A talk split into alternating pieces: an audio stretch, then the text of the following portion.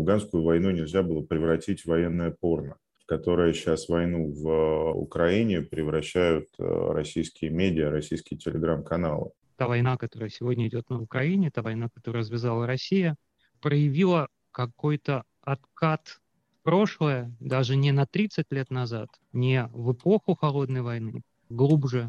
Не было проявлено минимум уважения хотя бы в форме объявления Украине войны и таким образом признания Украины государством. Вы слушаете подкаст Фанайлова «Вавилон, Москва». Меня зовут Елена Фанайлова. Здравствуйте. В этом подкасте я разговариваю с представителями гуманитарных и богемных профессий о духе времени, о самочувствии в мире политического популизма, теории заговоров, национальных карантинов – «Вавилон Москва», разумеется, парафраз названия известного сериала «Вавилон Берлин». Москва – это точка сборки подкаста. Записаны же эти разговоры могут быть в разных местах Европы.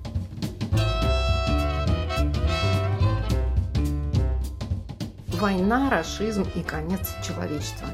Это очередной подкаст из совместного проекта с телеграм-каналом «Стране и мире», который наследует Сахаровскому центру. Сегодня мы продолжим разговор о российском политическом режиме как он изменялся в последние годы и радикально изменился после российского вторжения в Украину. Тут будет обсуждение медиатизации украинской войны, ее неправового и колониального характера со стороны России. Будет оспорен термин «расизм» и рассмотрен термин «человечество». Несколько слов о расчеловечении и ненависти.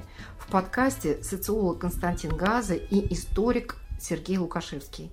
Начнем с одного его воспоминания я все время вспоминаю интервью, которое хранится в архиве Сахаровского центра. Андрей Дмитриевич Сахаров дал его телекомпании NBC в первые дни после советского вторжения в Афганистан. В этом э, интервью, где Сахаров, естественно, протестует против этой войны, этот протест стоил ему, как мы помним, семилетней ссылки в Горький, Сахаров призывает бойкотировать Олимпиаду, которая должна пройти в Москве. Это, собственно, очень похоже на те санкции, которые сегодня налагаются на Россию из-за войны в Украине. Но самое удивительное в этом интервью – интонация. В этих словах Сахарова есть полнота сопереживания и жалости ко всем людям, вовлеченным в этот конфликт. Он говорит о мирных афганцах, которые погибают на этой войне он говорит о тех афганцах, которые воюют с советскими войсками. Он говорит о советских солдатах. Сегодня я с э, огромным огорчением наблюдаю какую-то невозможность следования такой же интонации. Та война, которая сегодня идет на Украине, та война, которую развязала Россия, проявила какой-то откат в прошлое, даже не на 30 лет назад, не в эпоху Холодной войны, глубже современная российская пропаганда по накалу своей ненависти превосходит тональности советских репортажей времен вторжения в Афганистан и советской пропаганды в отношении мира капитализма. Историк Сергей Лукашевский. Реагирует социолог Константин Гааза. Правильная, очень точная, очень верная отсылка к э, афганской войне, я, наверное, могу ответить, э, почему тогда Сахаров мог так сказать, а нам сегодня сказать так нельзя. Это была война до войны в заливе. Она не была войной в режиме онлайн, она не была войной в прямом эфире. Да? Поэтому афганскую войну нельзя было превратить в военное порно, в которое сейчас войну в э, Украине превращают российские медиа, российские телеграм-каналы. То есть я не сомневаюсь, что, наверное, в эфире звучало примерно все то же самое, что звучит в эфире сейчас, но просто это, это звучало в эфире, а когда нужно было это показать по телевизору, молодой красивый Проханов на броне БМП, значит, ехал и а, разговаривал с а, культурными, специально, наверное, отобранными для этого, хотя, может, и не специально отобранными, не знаю, бойцами ВДВ или погранвойск или еще чего-то. Да? То есть все-таки война, которая производится внутри масс-медиа, а эта война, как мы видим, она, она в меньшей степени военная война и в большей степени война, которая производится внутри масс-медиа. Такая война, она становится военным порно, и она, собственно, и препятствует Прежде всего, потому что вот так сказать нельзя. Ну, во-вторых, так сказать нельзя, потому что, как мне рассказала там одна близкая знакомая, про свою украинскую подругу из Энергодара. Они созванивались первые дни войны, потом брат этой украинской подруги ушел в Тербат, потом его убили. А она как бы говорила, что подруга говорит, ну вот что ваши, ваши солдатки, ну русские имеется в виду, они какие-то, ну жалко их, да, они какие-то, какие тут они там а потом звонила и, и сказала, слушай, говорит, не могу я вас больше жалеть, потому что вы нас убиваете. Да? И здесь вот этот вот оттенок гражданства, то есть это медиатизированная гражданская война. Во-вторых, это война как бы отчасти гражданская, то есть это война между людьми, которые понимают язык друг друга. То есть вот, ну, не будем здесь накидывать тоже очков российской пропаганде, но это война между людьми, которые понимают друг друга без переводчика, да, им не нужно открывать разговорник и читать там «хендехох», или русский сдавайся. Да, они как бы могут это ну, сказать друг другу. И третья вещь, которая сильно это циничный уже аргумент, но аргумент, который нужно произнести. Война в Афганистане была войной э, ориенталистской, в общем-то, для Российской империи привычной, да, войной на далекой восточной окраине, где есть какие-то басмачи, а потом душманы, еще чего-то, еще чего-то. Я не хочу обвинять э, Александра Митча покойного в колониализме, но, конечно, пожалеть русского солдата в таких обстоятельствах было можно. Пожалеть русского солдата, который ведет захватническую войну в Восточной Европе, которая не спровоцирована, ничем не обусловлена и ведет ее так, как он ее ведет, это отдельный разговор, как он ее ведет, это уже не про медиатизацию, это уже к другим специалистам, это уже не к философам просто вопрос, это вопрос к военным прокурорам то вот здесь уже тоже есть некоторое препятствие. Константин Газа имеет в виду препятствие для сочувствия российским солдатам. Сергей Лукашевский продолжает тему военных преступлений и смотрит на них в оптике прав человека. Сегодня, естественно, каждое военное преступление, будь то Ирпень, Буча и все остальное, становится сразу не просто достоянием гласности, но источником для, естественно, разгорания самых а, острых и жестких чувств по отношению и тем, кто, собственно, эти преступления совершает, и тем, кто носит ту же форму, и, естественно, к стране, из которой эти люди приходят. Мне бы хотелось отнести два важных параметра. Вот одно прозвучало медиатизация войны, а второй э, – это эффект высокой моральной базы, когда э, в условиях общепринятых гуманистических стандартов когда Россия и Украина являются членами Совета Европы. И вроде бы обязаны соблюдать Европейскую конвенцию о правах человека. Огромное количество международных э, документов, которые тоже описывают правила ведения войны, налагают теоретически на воюющие стороны многочисленные запреты неизбирательного применения силы, тех или иных боеприпасов и тому подобное огромное количество международных документов, разделяющих справедливые и несправедливые войны. И в этой ситуации для того, чтобы перейти к подобного рода захватнической войне, нужно ну, завинтить градус э, расчеловечивания до довольно высокого уровня. Это, правда, действительно не война на далекой э, азиатской окраине. Условно говоря, есть да, такая концепция, что расизм, таким, как мы его знаем, биологический расстроенный расизм появляется после того, как возникает идея, об, в том числе универсальных правах человека, потому что если у нас универсальные права человека, чтобы их кому-то не дать, кому очень хочется их не дать, надо доказать, что он не человек. И если в предыдущие века он бы был просто представителем другого племени, то в ситуации, там, начиная с э, конца XVIII века, нужно было доказывать, что он не человек. И здесь вот, возможно, тоже наблюдается подобный эффект. Я все-таки с ненависти начну. Ну, не ненависть это. Мне очень сложно сказать, что чувствуют украинцы, но я не могу назвать это ненавистью. Есть такое хорошее выражение, по-моему, это выражение Пастернака из статьи о Клейсте. Собственно, у Клейста есть вот роман короткий про Кольхаса, человек, с которым очень несправедливо поступили, и он, собственно говоря, потом треть э, Германии залил кровью. Нет, это не ненависть, это что-то другое. Относительно взаимного расчеловечивания и высокой моральной базы – это вещи с одной стороны, связаны как раз вот с этим слепым инстинктом справедливости. Очень сложно видеть в человеке, который до такой степени несправедливо себя повел по отношению к тебе, что стал сбрасывать на тебя бомбы, даже не озаботившись вызовом твоего посла. То есть поймите, объявление войны – это юридическая процедура. С чем был связан мой шок там 24-25 числа? Государство может вести войну. Это страшно звучит, но государство может вести войну.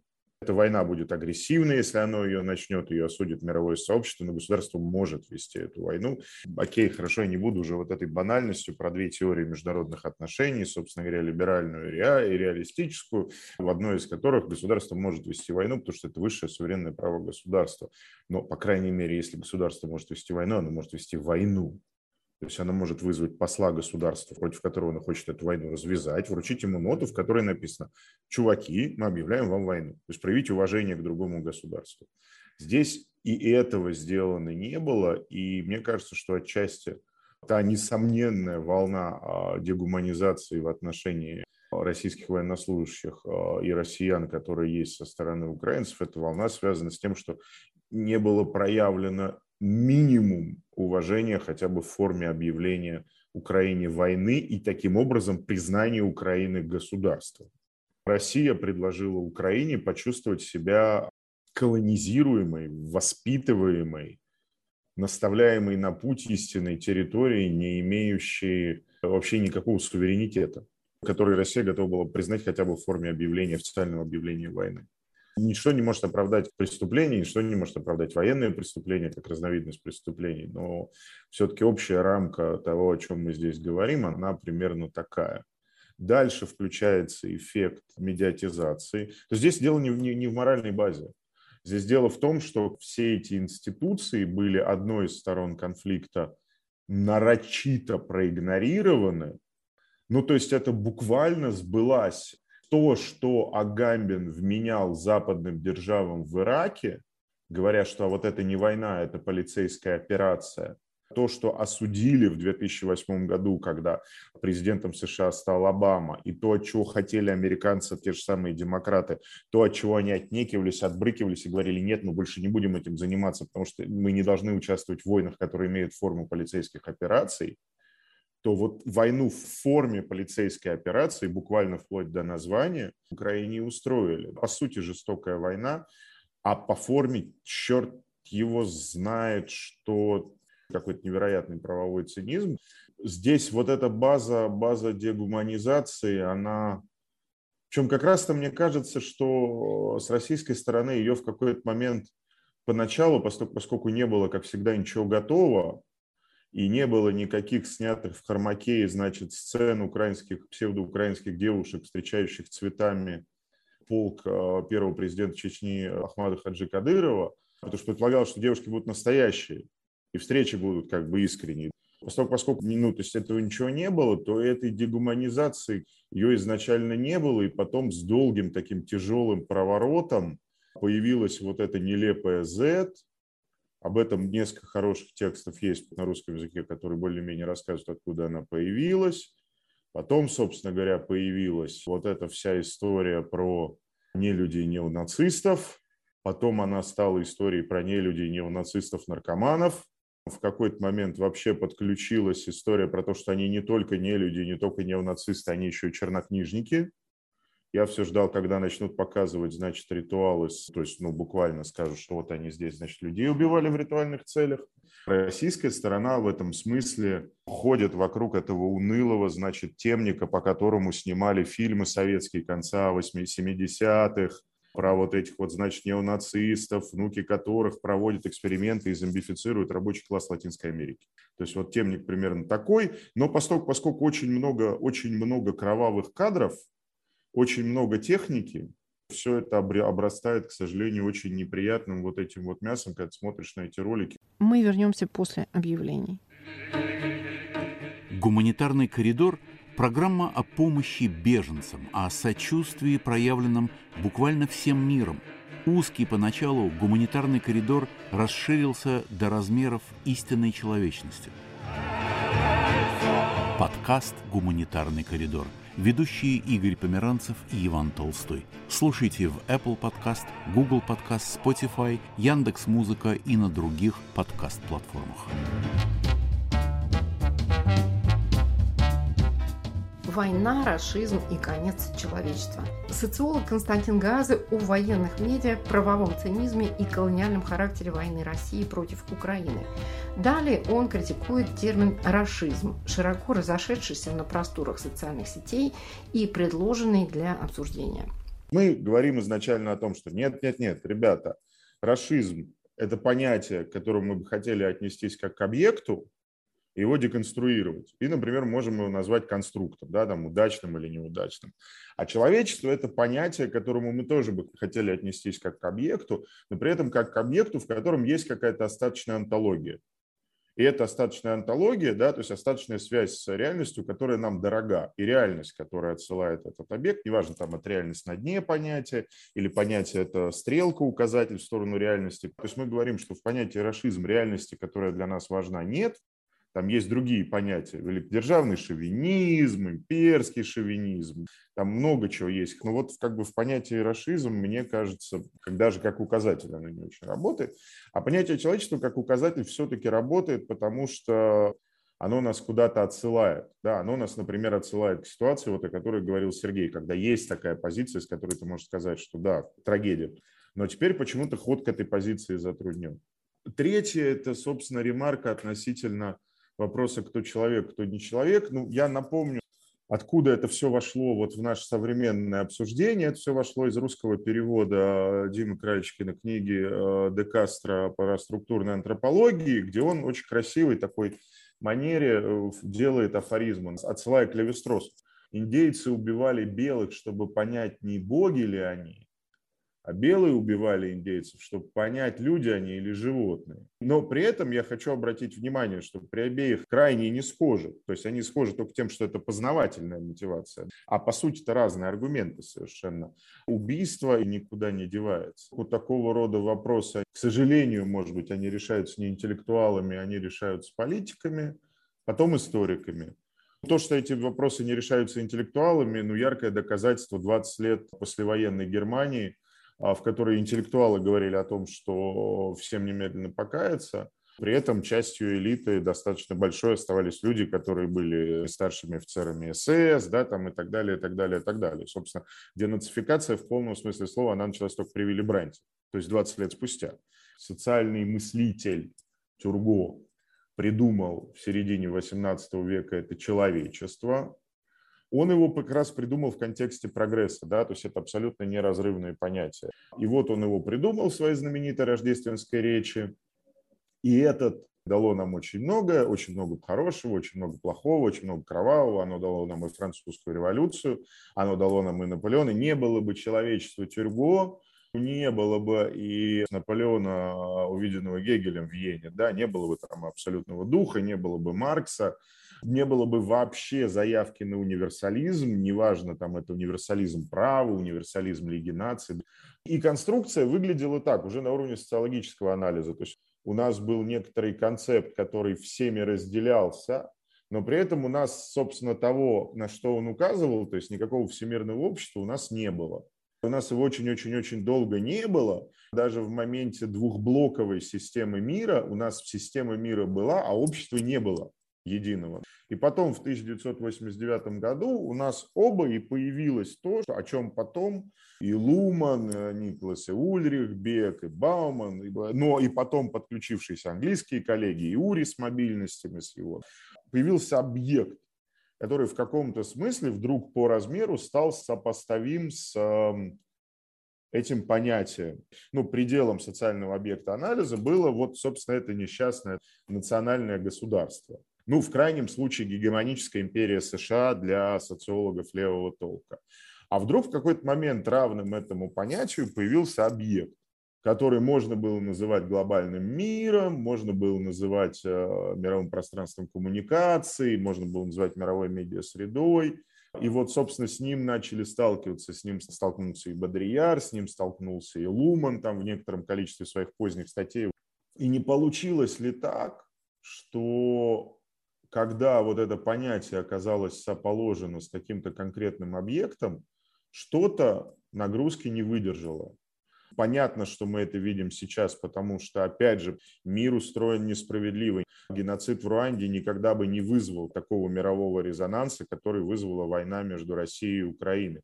Это несправедливо по отношению к людям, которые живут в Руанде. Это несправедливо по отношению к жертвам сирийской войны, потому что с точки зрения количества беженцев, количества убитых, то, что произошло в Сирии, страшнее когда мы будем говорить о том, что а, Российская Федерация сделала в военном смысле, если мы будем взвешивать какими-то объективными весами, давайте говорить о Сирии тоже, да, просто опять же еще раз, наша оптика устроена несправедливо, мир устроен несправедливо. Но моя гипотеза абсолютно такая вот нахальная, как раз и заключается в том, что это не какой-то политический заговор, это не какой-то исторический процесс – это абсолютно эпистемологическая вещь. Появился объект, который весом своим придавил понятие, которое всегда было больше любого социального объекта. И вдруг появился этот социальный объект, который это понятие придавил. А это понятие уничтожил, потому что это понятие не всю сложность объекта, не вес этого объекта. Я уж не говорю про вес вещи, да, про то, что вообще человечество, как говорят модные французские социологи, вообще человечество весит чуть ли не больше, чем земная кора.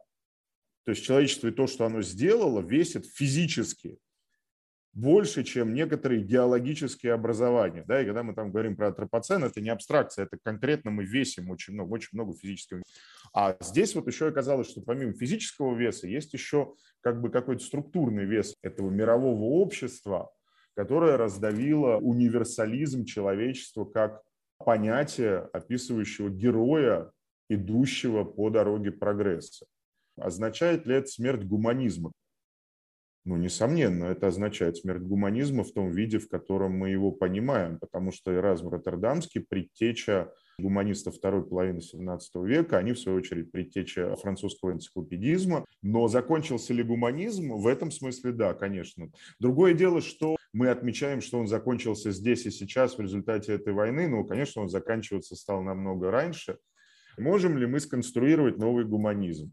Да, можем. Должны ли? Конечно, должны. Можем ли мы придумать новое понятие человечества? Да, конечно, обязаны, несомненно. Это интеллектуальная задача первой половины 21 века. Причем, конечно, мы уже понимая все ошибки попыток разместить любое знание в башне слоновой кости, потому что в этой башне слоновой кости оно все время оказывается почему-то у правого или левого сапога того, кто построил эту башню слоновой кости, у ноги того или иного властителя. Да? Поэтому, конечно, для конструировать такого рода вещи, мы должны рука об руку идти с активистами. Для нас это связано с а, войной, развязанной Россией против Украины. То, что для человечества это вдруг все-таки в большом смысле оказалось связано с этой войной, это важно само по себе но не менее важно, что сейчас вот нужно в жизни этих понятий их отпевать и начинать думать о том, где нам и откуда брать новые. Социолог Константин Гааза о финале старого гуманизма, о том, как изменяется понятие человечества в истории и что оно может значить сейчас, после начала российской войны в Украине. И далее исторические аналогии, связанные с имперской матрицей России. В этой части будет смешное про Арестовича и Суркова, а также о русской бюрократии, которая становится хунтой и снова начинает войну. По поводу причин войны, это, в общем-то, история про нехороший Новгород, Просто говорят, вы знаете, у нас у московитов есть такой спорт. Мы ходим наказывать нерадивых младших братьев, потому что они нас не любят, не слушают, ведут себя плохо. Поэтому мы раз в 10 лет в конце 15 века ходили на Новгород, ходили на Псков, потом зачем-то при Иване Грозном еще раз ходили на Новгород, который уже, собственно, ну, в общем, уже был частью российской территории глубоко сто лет – вот, вы знаете, у нас такой спорт, поэтому мы пойдем, как бы начнем бомбить украинские города, убивать украинцев. А это феодальная карательная экспедиция. Мы не признаем суверенитет Украины. Дальше очень правильная вот эта история про арест резервов российских, она же является очень точным ответом на это. Потому что она говорит, если вы не признаете систему международных отношений, которая признает границы суверенного государства, А если вы ее не признаете так, как она сложилась, ну, это, конечно, прекрасная книжка Бена Тешки, постоянно к ней адресую миф аж в 1648 году. Не было единовременного возникновения никакого Вестфальской вселенной, но, тем не менее, она в течение 100 лет возникала, возникала, и вот примерно где-то к моменту, значит, а, появления человечества она как раз оформилась. Западные страны говорят, если вы не признаете а, это так, то мы не признаем тогда ваш суверенитет над этими деньгами в ответ на попытку в 21 веке вести феодальную карательную экспедицию на территории другого государства, логичным является арест суверенных резервов. Как бы либо вы начинаете признавать чужой суверенитет полноценно, согласно системе международных отношений, либо система международных отношений не будет признавать суверенитет в отношении того, что вы считаете своей суверенной собственностью. Относительно расизма, чего мы хотим? Мы хотим создать какой-то сильный пропагандистский инструмент. Ну, ребята, есть Арестович. Это лучший в Евразии сейчас специалист. Реально, как бы Сурков вот даже не стоял в приемной. Вот рядом с тем, как этот человек работает, как он это делает. Это прям класс 21 века. Причем нельзя сказать, что он управляет гибридной войной он выражает гибридную войну. Он какой-то такой посланец матрицы гибридной войны, который при этом абсолютно тотально эффективен, нравится всем, для каждого, да, и не надо пытаться делать за него его работу, он свою работу делает лучше, чем мы свою. Если мы хотим выразить то, что стало причиной, да, то есть какой-то мы хотим простроить какой-то каузальный ряд, то я честно, я признаюсь в этом. Выползая из-под коряги, я каждый раз признаюсь. У меня в этом смысле мышление разорванное. Потому что, с одной стороны, я вижу, что это является выражением некоторой долгой исторической тенденции. Ну, не читал я никогда Цимбурскую. Открою сейчас Цимбурскую и понимаю, блин, ну, что там действующая сила? Структура, историческая структура. Какая к черту историческая структура, я социолог? Что за странные хрени, которые существуют по 500 лет? Их быть не может. И тем не менее, да, то есть мы понимаем, ну вот как бы я говорил с Аней Немзерой недавно, но я там приводил этот пример. Вот расскажите о том, что это абсолютно случайное сцепление случайных обстоятельств в голове одного человека, вот эта война, расскажите об этом грузинам, стоя в храме Мсхете, где фрески замыты русскими солдатами Российской империи. А расскажите об этом грузинам, которых сначала приняли как государство под скипетр державы, потом сказали, что вы губерния. Да, потом проводили туда такие небольшие полукарательные экспедиции. А расскажите об этом казахам, которых приняли в 1730 году, а потом превратили в э, губернию, которые имели вообще-то государственный суверенитет к 1730 году. Ого-го, какой! Да, то есть почему-то повторяющаяся история, в которой там народы приходят к России и говорят, ну, помоги, нам тяжело. Говорит, помогу. Будешь уважать наш суверенитет, потому что у нас есть как бы государство, институты. Ну, буду а потом уважать ничего не буду, суверенитета у вас никакого нет, буду вами управлять. Плохо, глупо, слепо. Вот по поводу Казахстана изумительная книжка Яна Кэмпбелла есть про управление окраинной империей.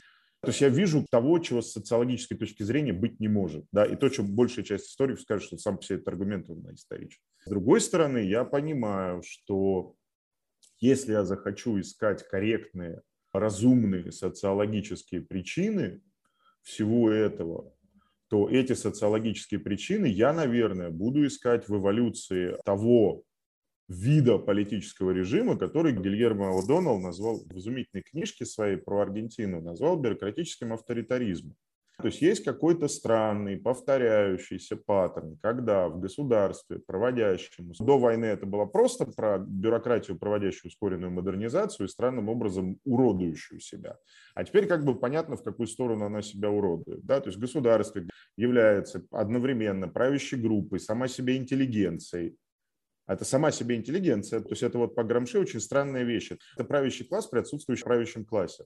Когда эта бюрократия осуществляет ускоренную модернизацию, она почему-то сваливается в а, хунту и войну. Это вот очень интересный отдельный уже вопрос на стыке там, политической социологии и политической науки.